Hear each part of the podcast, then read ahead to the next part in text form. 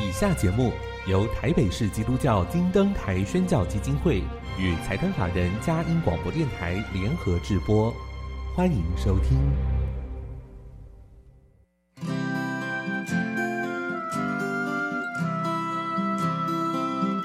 在现代紧凑的生活节奏里，以爱建立和谐的家庭生活，以喜乐专业的态度投入服务。一起营造你我的美丽人生，成为一个快乐又丰富的译文生活家。译文生活家，本节目是由林森南路礼拜堂社团法人中华民国合家欢协会、佳音广播电台联合制作，欧灵静主持。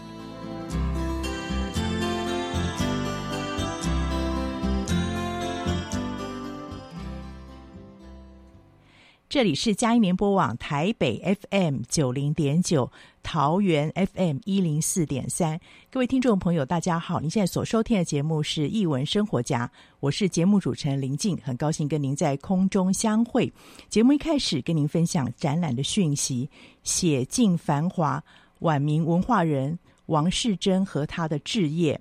从二零二二年十月五号到二零二三年三月二十五号，在故宫博物馆北院第一展览区展出。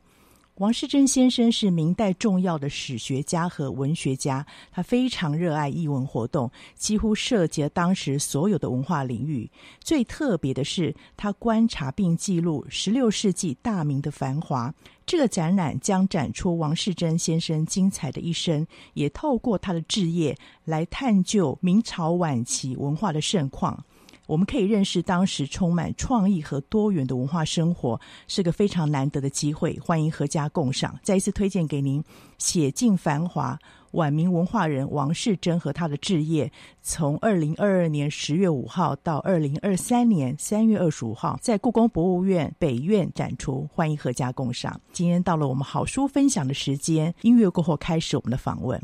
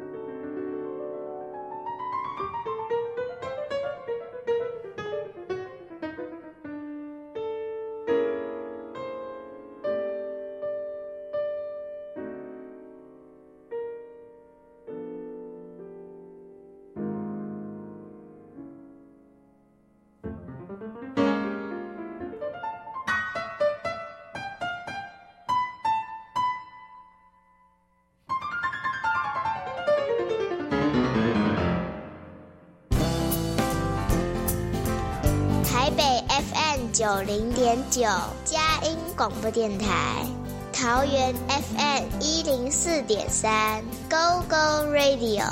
宜兰 FM 九零点三，Love Radio。这里是佳音 Love 联播网，精彩节目，欢迎继续收听。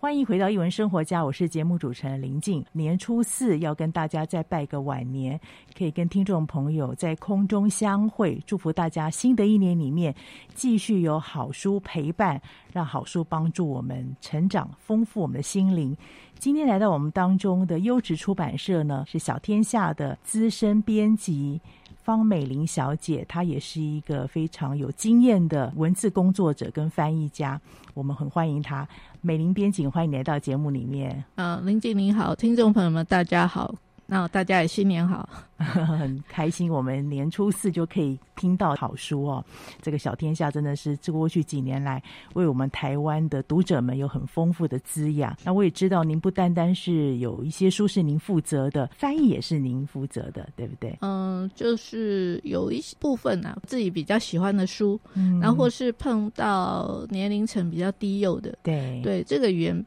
很不好掌握，是。对，所以说有时候我们就自己来掌握这样子。对，这个因为有时候请译者，嗯、那我们又给他大修改了很多，我觉得这样对译者也是不尊重，那就自己试着对，从一个编辑的角度了解这个读者的需求跟状况，跟掌握这个文化上面的语性啊、哦。对。对，那现在我们刚好前面有一本是。走进大自然，我想对我们经历过疫情的这个洗礼之后，这本书特别的重要。是，可以跟我们分享一下当时会被引进到台湾什么样的原因？其实这本书的创作，就我觉得很巧妙，就是我们大家。拿到这本书的时候，可能会觉得说，哦，是因为疫情的关系。可是其实作者他当初在创作的时候是在疫情之前，嗯，所以他在美国出版的时候是在疫情之前就出版，二零一九，对，就。出版了。可是刚好到了二零二零，整个疫情大家都被封锁在家，那刚好看到这本书的时候，就觉得 非常有同感。所以其实是一个，我觉得一个很巧妙的巧合，对。对，而且他文字非常的少，而且非常有诗意，对，然后再加。像那个插画是把，因为其实作者在文字上面并没有在琢磨那个画面的背景，对，完全就是这个绘者自己看了这个文字以后，去想象出一个非常非常，而且他水彩功力非常高，对，所以描绘出一个很像音韵，然后绿色非常充充满丰丰富绿色的那个森林这样子，所以说大家在看到这样的文字，大家。配合这样子的风景的时候，就觉得说，好像真的要被说服，说我们应该要走进大自然，大自然 在召唤我们。对对是。刚才您说，它这上面有很美的这个水彩，哈，好像很很写意的感觉。对对。那我在看它的叙事，当然很美的诗，可是图画好像又有另外一个故事在进行，对，对不对？对，其实这个就是绘本的特殊的地方，嗯、就是。呃，文字的作者他提供了一个故事，嗯、或是说像这本书一样，他提供的只是一首诗，根本没有一个故事简单的概念。对，对就是他想要传达一个东西。嗯、可是会者呢，他就要发挥他的想象力，嗯、然后把这首诗融进去。那如果说这本书这个首诗配合的只是几个很漂亮的风景，嗯、然后优美的风。画面，我觉得可能就不不是那么吸引人，而且尤其是不吸引小孩子。所以我们要让小孩子也能够走进这个故事里面，然后他就自己另外创作了一个故事，然后然后有一个他就自己设计了有一个小女孩，然后一开始看到她好像很忧郁啊，很安静，好像有点不也没有跟朋友对，然后就一个很孤单的坐在车子上，被妈妈不知道要载到哪里去，这样很，然后所以这个小。这个小女孩就变成是一个引诱孩子走走进这个故事的一个、嗯、一个，我觉得是一个桥梁。所以我们就说她不高兴，然后到底要去哪里呢？嗯、然后她身边好，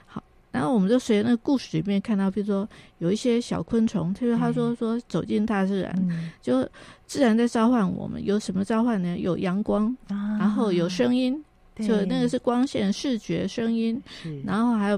譬如说那个风。的那个感觉，嗯、所以对，对，所以说透过这个，然后你又被。可以从他的文字里面去，画、嗯、面里面去找这些东西，对，好像五感都打开了，对，对不对？而且刚好就又把这个故事跟呃，应该说把文字跟画又结合在一起了，对。那我们就顺着那个小女孩，好像被自然的召唤，然后看到家里有哪些跟自然走进来邀请她的那个，嗯、我们刚刚提到的光线、是声音，还有譬如说，它里面讲说自然用。那个来喂养我们，来用什么？比如说，他把就是我们的衣服就是从棉花来的，那我们的吃吃的东西是自然给我们的，给予的。对，所以说他就我觉得很巧妙，就是说会者也发挥了他很大的想象力，嗯、然后把他提供一从用画面提供一个故事，让小朋友来了解说为什么要走进大自然。是，所以从大人感觉就是说，好像你你你被这个诗歌所感动，嗯、可是从小孩子。观点里面，他看到说：“哦，原来这个小女孩跟我一样被关在家里，然后然后关在家里一样一样有一样的狱卒的心情，然后对，可是呢，很想走出去。那其实家里就就有自然，对，那其实所以我们的关系跟自然其实是非常紧密紧密的。所以说，原来就说哦，他就会想到说哦，原来我吃的东西也是来自自然，我穿的衣服也是来自自然。那我写我看的书，或是说。”家里流动的水，嗯、其实这啊，那可能说不定也会偶尔会看到小昆虫啊，在家里出现小昆虫。其实，其实，呃，不是说因为在家里就可以看到自然，就不用走出去，而是说，其实自然跟我们是不可分的，对是连接在一起。对，这讲的真好。有时候是心有没有看见自然很重要，心有没有被打开，是对这个部分。我觉得非常不容易，就是一本好绘本，它的文字很有诗意，对，可是它的图像又很具象，让孩子可以抓到那个情境跟感觉。是对，尤其是其实诗的书比较像童诗韵律的书，其实我们其实是不太敢，比较不愿意去碰触，因为其实诗很难理解，对，对，有点抽象，嗯，对，所以说。我们在处理这个文字的时候，也是尽量把它给白话化，就是尤其小孩子是不能有太多的那个抽象的抽象的的含义。对对，所以说大人的语言。对，所以说其实，嗯，我那这本书我觉得也很特别，就是它我们刚刚讲说它出版的时间刚好落在那个疫情爆发的时候，所以刚好。我觉得大家都很有感吧，所以就那个美国的有一个凯迪特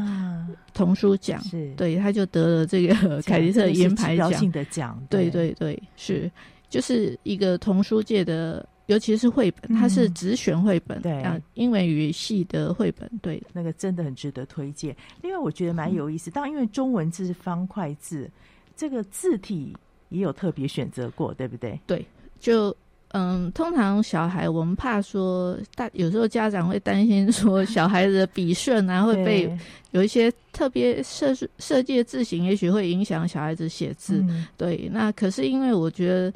我们试了一些，比如比较正常，比如我们常看到的黑体啊、楷体这些字，觉得说好像跟这个很写意的线条跟插画有点融不在一起。对，所以说就试了这个字形。对。是我就觉得好像融合在一起，因为字体其实也是画面的很重要的一部分。对，对，怎么样用什么样的款式，对，落在什么地方都是很重要的。对，对，图画书来讲，就是说，其实它。文字的大小，然后位置，嗯、然后 那个它的量，就是它它它在这个画画面上面的分量，其实都是要整个跟插画融合在一起，在一起的。对，对，是这是很重要的一部分。所以为什么每次要请编辑哈，特别是呃美玲编辑有这种翻译的这个很重要的工作者。这个部分，他就更能够掌握到哈，它里面的巧妙。那当然，除了这个走进大自然，小天下出版的，而且是美国凯迪克的很重要的奖项之外，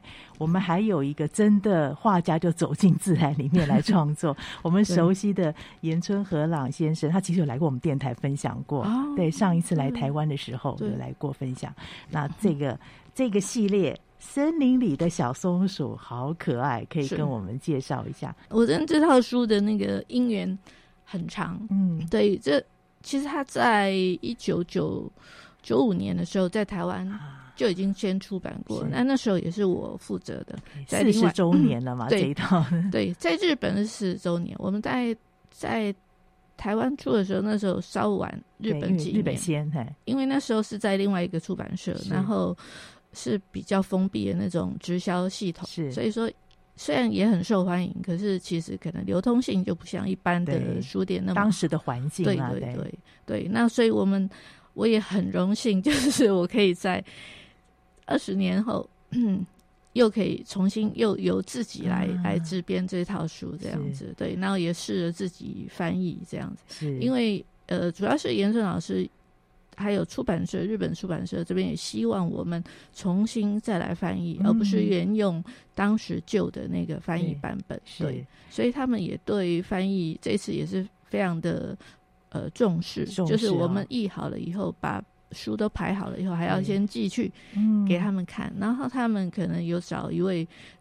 懂中文的人吧，啊、然后再来。根据日文跟中文之间的差异，或者是说，呃，提供他们的意见。对，这样原来的那个版本跟这个版本翻译上面会有什么样的调整？嗯、是因为时代关系，有一些语文会有一些进化吗？还是？因为我觉得翻译是一个后来的学问，就是之之前大家可能流通性不广的时候，就只看自己的作家用自己的文字写的东西，没有翻译。没有比较少接触翻译文学，那等到有翻译文学之后，尤其是又到童书的翻译的时候，嗯、其实每每一个时代都可能会对童书有的文字有不同的想法。想法对，对。那当时的呃翻译，那时候是二十几年，是林月女士是帮我们翻译的。那她也是那个，因为她是受日本教育出身，对，所以说其实她对日文也很专精。然后她自己也写。儿童文学的故事，是可是他翻译的时候，他可能会，因为他也是一个妈妈，所以他可能会考虑到，就是说，嗯，他想要用比较更接近中文的语言，啊、所以可能会有一些改写，OK，的成分，写啦，对，对改写的成分。那他们如果那作者有时候真的比对起来的时候，嗯、他能可能会觉得说，哎。我这个地方好像这个情绪或是这样子的 切入不是没有这么多，那因为语言有它的文化限制性嘛，对对。那他经过译写的时候，他就会觉得说，好像你有点过度揣摩我的想法，哦、对。那现在的作者就可能会更要求，就希望自己的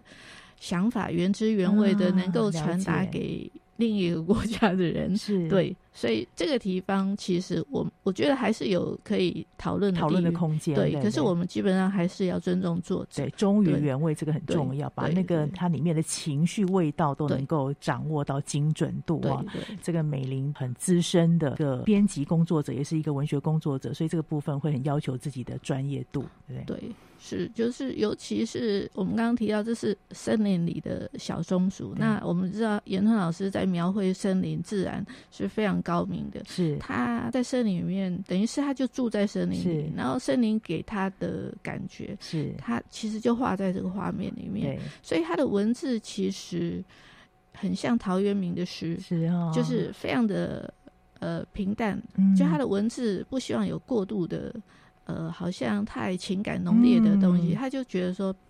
自然给他什么，他就他感受，他就把它写出来。是可是这个地方有时候又会过于平淡，对，所以那我们要怎么在善用文字，又孩子可以看得懂的词汇上面去运用？那其实是越低幼的书的翻译，其实是越，越不容易啊。对。谢谢美玲编辑跟我们这样的分享。那到底在翻译上面，刚才提到的，怎么样用一个最恰当的文字来传述给台湾这个特别是低幼的读者呢？我们先进一段音乐，待会再请美玲为我们做一点分享。我们先进一段音乐。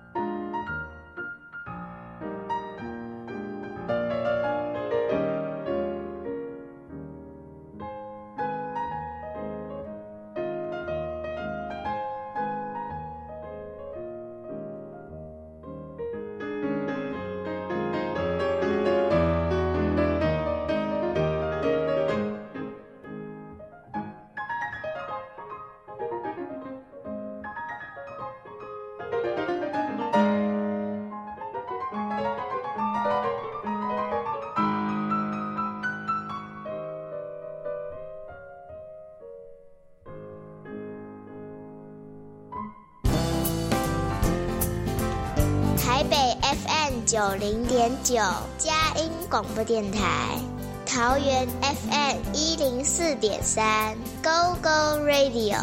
宜兰 FM 九零点三，Love Radio。这里是佳音 Love 联播网，精彩节目，欢迎继续收听。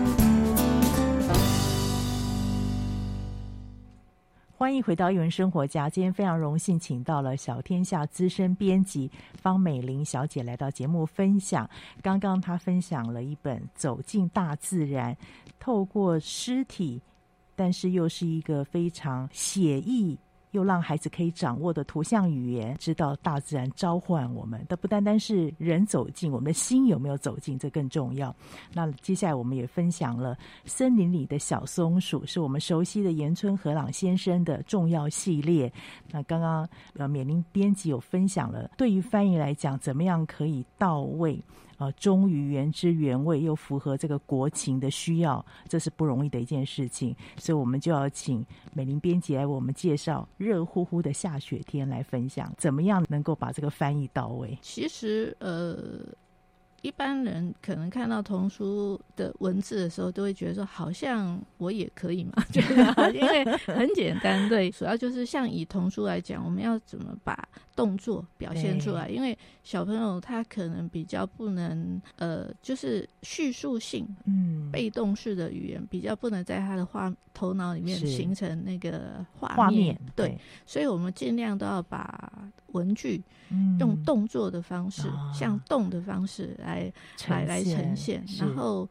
然后有时候也要善用一些撞声词，是，然后这个其实就是中文里面最欠缺的，因为日本很会用撞声词。其实不止日本，我觉得其他语言的 书都都这撞声词都非常的活泼，对，而且不需要有什么意义，因为、啊、就，就懂了，就就把我们那个然后小孩子，比如说他。牙牙学语的时候，叽叽嘎啦嘎啦，他他这样都透透过那些拼音的文字，全部都可以很如实的表。可是中文没有，中文就是方块字，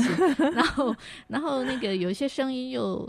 呃，就因为我们的注音又不是那么到位，所以就其实，在状声词这个地方，其实是非常难揣摩。尤其是就像我们刚刚讲走进大自然，我们其实离开自然很远，所以有时候。关于一些下雨的声音，嗯、你就会很词穷，总不能一直老师都哗啦哗啦 稀里稀缺。对，然后不同的大小的声音，嗯、对，在这个书里面，因为要描述自然，嗯、所以它还蛮长。譬如说融雪的时候，嗯、然后哪些是，譬如说是可能滴滴滴，滴滴然后它。留在地上汇聚成小小的小水流的时候，应该是什么样的声音？然后变成比较大的大河的时候，又应该用什么样的声音来？对，那这些我们其实都尽量用撞声的方式来形容。对，那譬如说河水很湖水很冰，然后就就要把这个感觉给表现出来。然后像譬如说，像我们刚刚讲热乎乎的下雪天，那一开始他爸爸。呃，因为太冷，然后 不愿意跟着孩子出去玩。然后我们要把他说缩着脖子，因为他在火炉旁边，然后要把这个缩着脖子的那个动作讲出来，让小朋友说：“哦，原来这个就是感冷冷的感觉，跟他自己一样。”其实我觉得像这样东西，其实就是让小朋友把感觉找回来。然后我觉得这些感觉融入他的身身。应该说，他的生活感受里面，以后我觉得也可以把孩子更拉近跟环境之间的联系。对，对，所以这个真的很不容易。对，那些词句的运用，特别您说我们也缺乏状声词的语文性，对，对不对？对，那其实，比如说有时候，嗯，像他，呃，我们举另外一本书，就是那个西西北语，啊、它的最后面最后一最后。结局是落在说，因为本来是下西北雨，好像给我们很热的感觉，可是他最后要告诉你说秋天到了，所以他就用说啊，叽叽叽叽叽，木蝉的声音响了啊，可是他没有。告诉你说这个是秋天意思，对，只只是说木蝉就代表秋天来了一种讯息。那我们也没有点破，这个地方绝对不能点破。对，点破了其实就我觉得就把那个韵味倒了那个韵味了。对对。可是如果我觉得说，如果爸爸妈妈有兴趣了，嗯、其实应该看到这些东西都是一些 keyword，对，应该去查说什么是木蝉，对，对。代表性。然后木蝉在台湾的叫声跟日本其实不一样，哦、所以我那时候为了这个装声词，我要去找很多网络上 大家录的那个蝉的声音，然后因为我总不能只是把日文这样如实的翻出来的，因为果然就是台湾的木蝉跟日本木蝉是声音是不一样的，哇，真的真的要是。编辑来这边分享哦，特别你有这个翻译者，我们才晓得说原来有这么大的一个差异。然后像热乎乎的下雪天里面有一段文字，其实也跟日本作者那边有一点呃，就是我们意见不一样的地方，但没有争执，只是说哦，你就可以从呃沟通的过程知道说他们在乎的什么地方。就有一地方是他们三只小松鼠要出去。做雪橇，嗯、可是因为那个自己力量太小，所以没有办法把那个雪橇用力的推出去，享受那种速度的感觉。所以呢，他在里面就讲说，嗯、呃，那个一开他原来日文就是说，就是现在书上大家可以看到，就是波波在前面拉，嗯、然后可可在后面推，推然后那个小罗坐在雪橇上面。嗯关于那个顺序的时候，我在翻的时候，我就会觉得说，嗯、你去想象那个动作，就就是我会想说，哦，那个想，我就把它那个顺序，我们刚刚描述的那个顺序，就稍微做了一点调动。我觉得可能在中文上面比较是、我们习惯的对对，或是一个逻辑的那个想法，可是。呃，他们就希望我们把它 照照原来的这个这个顺序把它表现出来。可是我们也很难跟那个作者告诉他说，这样好像在中从用中文来思考的时候，读到这一段的时候，可能逻辑上面有一点点卡卡的这样子。对对对，所以真的就是语文啦。对，可是我们刚刚讲到，就撇开这个文字句子的逻辑来讲，它是用一个非常画面式的东西。我们即使没有看到这图像，图像。我们都可以想象说，哦，波波在前面拉，可可在后面 推，然后小罗坐在 雪橇上面，所以整个画面就出来了。所以我就觉得说，其实这个就是，呃，然后也没有过多，可是整个就是画面就是很活泼就出来。然后所以我就觉得说，这个其实就是，呃，童书作者的功力，对，而且他真的很认真的在观察他的孩子，是 没错，对，然后把它记录下下来，对，所以这。次的这个四十周年特别的版本，对还有把后面作者有一段类散文的话，对不对？对对对，这个其实当初他们在出版的时候就有了，嗯，那只是我们那时候没有位置可以，对，对没有把它加进去。这是一个春夏秋冬的类，嗯、跟季节有关系的。那严春老师，我觉得他就是。当时他住在那里，应该也超过四十年了，对所以森林给他的感受非常多。嗯，然后他在把他在不同的季节里面所感受到的，嗯、然后像日记一样的描述，把它写下来。所以透过那段文字，我再来翻译那个这每一本书的内容的时候，我就感觉上就是能够把他的那个情绪 再带到这个故事里头，这样子，嗯、那也可以用更精准的文字。然后来还原他原来的想法，想法的，那就更不容易哦，而且更能够掌握到作者当时写这个创作品的时候他的心情，对，尤其是透过那这几段文字，其实我们也可以理解严春老师的教育育儿的想法，对，对，譬如说像西北雨来的那一本，他就他就用松鼠爸爸跟松鼠妈妈的语言来描述，然后就说。就妈妈很担心的看到说，哇，外面下了西北雨，她自己刚刚还把衣服收进来，可是站在窗边，对，然后看着窗边就，可是她没有多说她心里在想什么，她只是说她又走回窗，走回窗边，动作对，然后爸爸就过来就。把意思传达出来，我就所以也觉得他也是一个很好的散文家。那爸爸就说：“放心吧，他们应该在什么地方躲雨躲雨。”对，我们可以看到台湾爸妈大概都是这样，东方的父母都一样。对，就是说，其实就呃，原其实他是，我觉得这是一个非常开放式的教育，尤其是像热乎乎下雪天也是一样。他是说，他觉得跟孩子玩没有隔阂，而且小孩子很快就。不认识的孩子在一起也很快就可以玩了，对。然后他，所以他非常享受跟孩子玩，而且，比如说大家在轮流玩雪橇的时候，他就说他也会当仁不让，说下一次轮到我了。对，对，所以我们就可以看到说他的那个童心，其实是跟是从孩子身上所所所得到的，然后。也，他也真的很认真的跟孩子在玩互动，对，对，所以就把自然跟亲情这个部分，我就觉就结合在一起。我觉得日本的创作者很有意思，嗯、特别在低幼书的时候，很能够贴近生活，又知道掌握孩子的语言。像岩春和朗先生，还有就是您这边还会带来一套。蔬菜学校，对不对？蔬菜学校，我一看就觉得这 根本就是在跟孩子说故事，很可爱的。对，中屋美和，对，中屋美和的这个系列是，就我们这其实台湾作者还对中屋老师应该非常非常熟悉。就之前我们有出过蜡笔小小黑，对，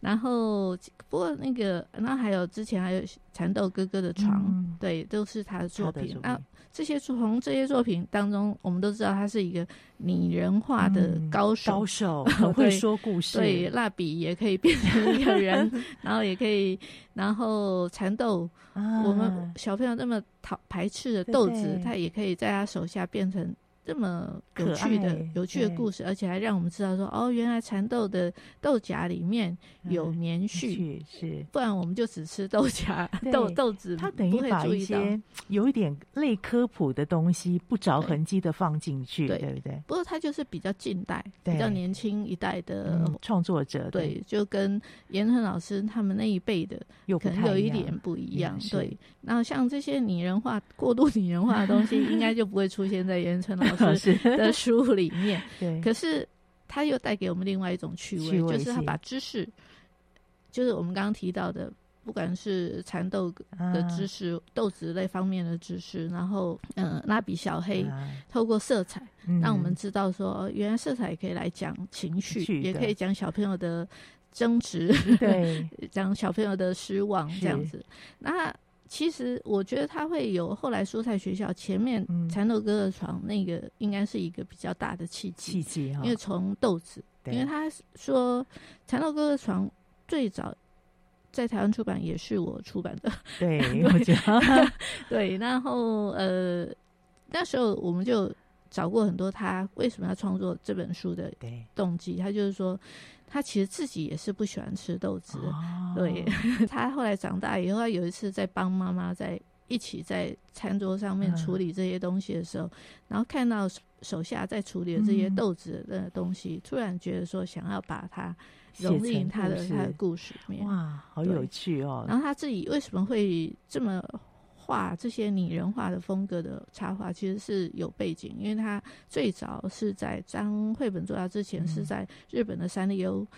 当那个这些就是比较商品化的那个偶像的一些。描绘的人，所以经过很扎实的训练了，对，所以他可以把这些不同的东西都可以变得很可爱的小朋友，惟妙惟肖哎，而且孩子容易亲近，像这个系列有那个青椒嘛，孩子应该不爱吃青椒，可是我看了觉得好可爱 哦。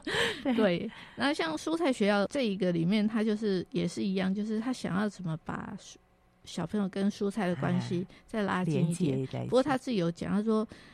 小朋友不会因为看那一本蔬菜学校就就会想要吃蔬菜，可是至少可以跟蔬菜的关系更拉近。对，可是透过一本一本，譬如说第一本是番茄，番茄想要红的小番茄，嗯、然后我觉得从书名小朋友应该就会知道说，哦，原来番茄要红，那当时就是指红红色，对，要红才是。嗯，它最好吃的的时候，对。然后说青椒，哦，原来青椒需要水，嗯，才能够长出那么饱满。对。然后原来青椒跟红椒、黄椒是不一样的，就不会跟小青椒一样有那么误解，以为自己长大以后就变成是红椒 或者是黄椒，对。然后再来就是，其实有一本是玉鼠鼠的长头发，大家我想连大人对这个我长知识了，对。都不知道，原来说，哎，我们那么吃的时候，吃玉米的时候那么讨厌上面一一条一条的东西，对，原来是我们吃的那一颗一颗的都是从那边来来源，对是，然后它也可以把这个变成一个长头发，而且在里面大家都非常爆笑，因为它。一头乱发，前面 前面后面分不清楚的时候，其实我们那时候在编辑过程的时候都觉得很爆笑，笑哦、对，而且而且嗯，应该所有的人 看到那一段都觉得很好笑，所以我觉得钟老师应该说他对每一次要做的东西的时候都酝酿非常久，所以可以编出。呃，在每一本书除了那个主要的主角之外，它都还可以带入呃另外一个层面的蔬菜的故事。到底是什么样蔬菜的故事呢？我们先进一段音乐，待会再请美玲编辑为我们做一点分享。我们先进一段音乐。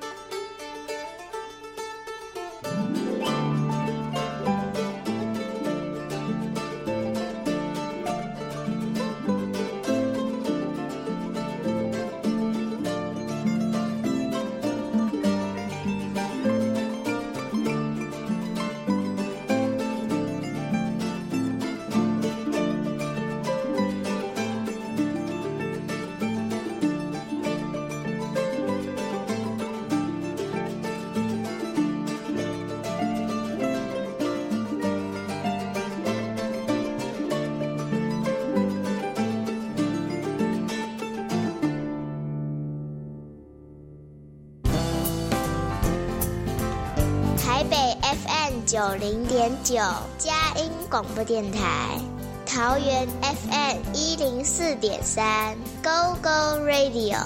宜兰 FM 九零点三 Love Radio，这里是佳音 Love 联播网，精彩节目，欢迎继续收听。欢迎回到有人生活家。刚刚在休息时间的时候，跟美玲编辑在分享，因为针对这种系列的书籍，在选书的时候，一定有一些特别的考量。那特别是老师的蔬菜学校系列，一定有一些您的考量吧？钟牧老师的书，我们之前出过《蜡笔小黑》，嗯，所以我们就已经知道钟牧老师的对孩子的。孩子的那个吸引力、掌握度，对，是对。那他他也有同时在台湾有好几个系列同在出版，嗯，所以说其实我们只要看到他老师有新书，就一定是要立刻先睹为快。然后尤其是看到蔬菜，那其实食育教育其实是最近非常重要的，对。所以我们就发现说，哎，这真的是一个很好的选题。嗯，那尤其是番茄，像我自己的侄女，她小时候其实是可以把我们买的一盒番茄自己一个人。吃光，所以、啊、所以就是番茄跟小孩的关系其实很近。是，那像他的第二本《小青椒》，是。对。那时候我们看到小青椒的时候，其实很有疑虑，对，尤其是日文的那个青椒、红椒、黄椒、嗯、三个是不同的名称、嗯，可是台湾就是只是颜色的不同，不一样而已，而且后面都是椒、嗯，所以我们那时候没有立刻想要推出，就是。嗯不知道说怎么用文字让跟日文一样可以同时造成那个误会。对，就因为他是巧青椒，他以为他刚入学的时候看到红椒跟黄椒，嗯、以为自己来念书以后 锻炼之后 长大以后就变成红椒跟黄椒，所以他一路一路下来就是一直误会。嗯，可是因为日文的文字三种椒的名称是不一样，可是台湾中文不是，所以我们那时候在。翻译上面觉得说我没有办法去呈呈现这个部分，嗯，所以就稍微有把青椒这本书稍微先压着，嗯，对，然后到后来发现说，哎，他的玉叔叔跟高丽菜都出来，啊，所以我们就觉得说，哎，可以把它一起一起来的推出，对，是，然后可能而且透过一次的推出，可能小朋友更能了解，呃。就是我们要讲的食育教育，蔬菜跟食育教育的那个重要性。重要性，对哈，这是一个整体的考量，所以推荐给大家蔬菜学校。你会发现，不仅是有趣，大人在读的时候，有一些我们平常只是实用，不知道它背后的原理跟知识，也在无形当中不着痕迹的受益良多。对，而且我觉得透过这个故事，我想是一个媒介吧，就大人不知道怎么劝小孩子吃蔬菜的时候，嗯、用个故事来说。呃，我觉得也许也蛮有趣的，对，至少拉近彼此的距离，孩子不会可怕说，哎呦，那青椒味道好奇怪。但想到这个故事，嗯，那个有时候人就是这样，见面三分情哦，是会让孩子可以有这个故事的余韵在那里面，帮助他在面对各样他不敢或者是不习惯的食物味道的时候，也许拉近的距离，成为一个桥梁。很谢谢小天下这么用心。那当然，除了出版的这一系列书之外，有一本书我一讲，一定是很多。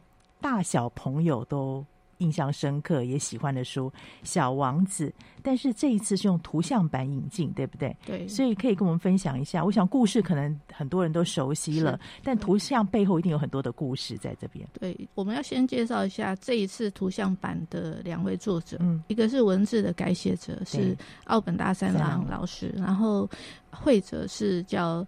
山下浩平，有些读者来讲可能不不陌生，因为他就是我们另外一套书法布尔老师的《昆虫教室》的作者，对，是。然后这次也是奥本老师。邀请山下老师说：“哎、哦欸，你想不想来画漫画？那、哦、刚好把山下老师从小就想要当漫画家的心情给挑起来了。可是这本书非常特别，就是它是用漫画、嗯。我想很多人都跟我一样，就是刚开始看文字版的《小王子》的时候是，嗯、呃，有一点。”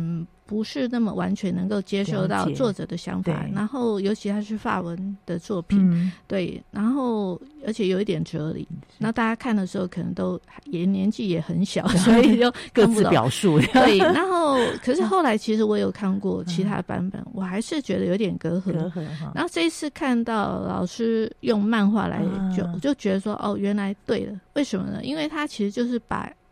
呃我。有些比较抽象，或是哲理的段落，嗯、然后用分隔、啊，所以本来在文字里面可能只是两行，原来原文只有两行，可是在我们漫画里面是变成三个跨页，而且非常多格的那种方式，所以你就可以慢慢的体会他这两句话的情绪。对，所以我们说小王子是要不停的看。对，可是透过这个漫画呢，就把我们跟文字的距离给拉近了。拉近了。对，所以我觉得不只是小孩，连大人看到这个版本的时候，都把原来自己觉得不懂的地方，嗯、去透过这个漫画。给抓到那个作者当时的一些心情或情绪。就其实我觉得他真的是需要还原那个情绪的部分，嗯、然后你就可以知道他这两句话，嗯，我们看起来好像有人会把它 quote 起来变成一个什么金句啊格言，可是你还是不是那么了解他的意思。是可是透过画面，你就可以知道，像譬如说，呃，小王子很喜欢看夕阳啊。那我们刚刚提到的就是说他。在一天里面，在他原来的 V 二一六星六一二星球里面看了，有一天看了四十三次的夕阳，对。然后，可是在就这样这样两句话，我们的画面就有三个跨页，嗯、然后那个再加上那个山下老师画的那个分隔夕阳的那个渲染的效果红色，所以我就觉得说大家都。已经就会了解说小王子的看夕阳的心境是什么？嗯、因为我们在看那个一般没有图像版的时候，文字的时候，就觉得好像是一个第三者在看这个图像版、漫画版的时候，我会觉得我被拉进去，对，好像就坐在小王子旁边，大概一起看夕阳，可以感受到那个甚至色温的感觉。我在编的过程当中，其实我有一个感觉是，我作者是用我等于。那个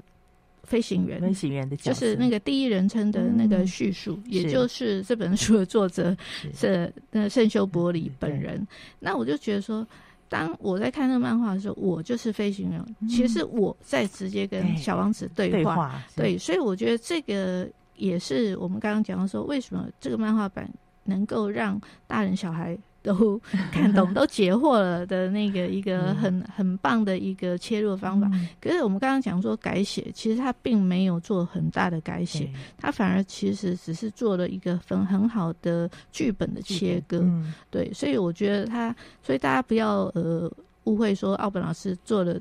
嗯，有怎样的程度的改写，而且它其实是非常还原，还是忠于原著。对，像有一些它可能是因为像把它做成绘本，那绘、嗯、本有时候因为，篇幅的关系，对，所以可能它反而是摘了其中的一些重要的段落。嗯、可是我们这本书是其实几乎是还原了整本书的内容，对，那再加上那个画，我觉得两个绘者也非常用心，嗯、他。其实当时很特别，它是用呃连载的方式来等于切割成十几章，啊、然后来出版，所以我觉得时间也给他很好的一个创作的那个呃机会，就是说他不是。在急救章里面，一次就把整本书给画出来。他是用连载一个月一个一个月，慢慢的酝酿，对不对？有余裕时间来创作，最后再把它集结出来。没想到说他其实说想当漫画家，他也非常喜欢小王子，而且他他为了要画好的，因为他我们都知道说圣修伯里其实就是小王子。小王子，对，那圣修伯里是一个飞行员，然后他所以这个飞机一定会在这个故事里面，这个画面里面非常重要，所以。嗯，山下老师还自己去找出当初这三年三架很古老的飞机的模 型，模型他自己把它组成组合起来以后，他觉得说把它组起来以后，他更有帮助他来画这三台飞机。然后还有一个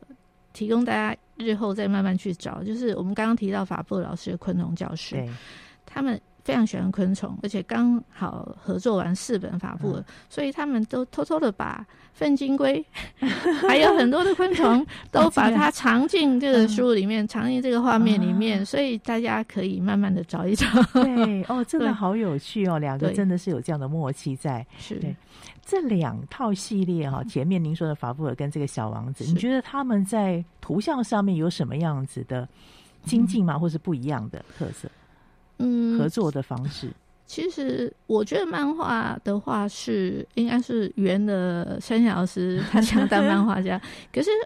呃，之前法布尔的插画是是也是有点漫画体的，可是他并没有分隔，对。对。然后这一次画小王子漫画，我想老师。应该是也下了很大的功夫。嗯、可是是第一本，可是并不是一个新人的作品，大家可以看出来说，他非常纯熟了。对，这个里面就是因为他在运镜上面的掌握，嗯、因为他其实。非常喜欢宫崎骏那个那个时代的画风的风格，并不是后来的动画，而是当时我们在电视上看到小莲的故事、小樱的故事，对，对那那个时代的那个画境的方式。然后，而且还有就是漫画人物绘制的方式，嗯、所以大家看到其实都很有一种复古的感觉，尤其那个小王子的造型，对，对，所以他在运镜上面虽然是画漫画，可是我觉得它是一种调。电影的脚本的运镜方法，嗯、方所以我们才会有刚刚说，比如说像小王子最后被蛇咬到以后，嗯、然后慢慢身体无力倒在沙沙漠上，他怎么用？对，其实就很像一个动动画的感觉，所以我就很想说，我把那个画面把它剪起来。嗯一张一张剪起来，然后再用类似 PP 的做法连接起来，啊、我想一定是一个非常流畅的一个动画。对，可是即使我们这个画面是书是纸本的，嗯、其实这些呃画面就可以在我们脑袋里面自动接成对，我们会脑补，对，这样把它接成一个非常好的动画，所以大家非常。建议大家好好欣赏那个老师的运镜的手法，这个是非常高明。在看的时候，你会觉得像一个纸上的电影院一样。是，尤其是我觉得可以让小朋友第一次先看这本书。嗯，对。那像我们有推荐给一些嗯那个。呃，老师或是呃专家，然后他们给他们自己孩子看的时候，其实孩子第一次看就已经被感动了。对，对，所以所以我觉得说会比那种小时候看过，然后看的有点不知道在说什么的时候，然后然后把就抛弃了这本书，我觉得会有点可惜。然后日后他再来看。看那个真正的文字版的时候，嗯、我觉得可能就又又是另外一番不一样，对，对，因为加上自己的人生历练。对，但我觉得这本是让孩子第一次接触《小王子》这么经典的一个文学作品，然后很好的一个桥梁，是。对帮助他弥补一些他可能。因为看不懂就放弃这本经典的可能性哦，所以很谢谢小天下这么用心的出版这个好书，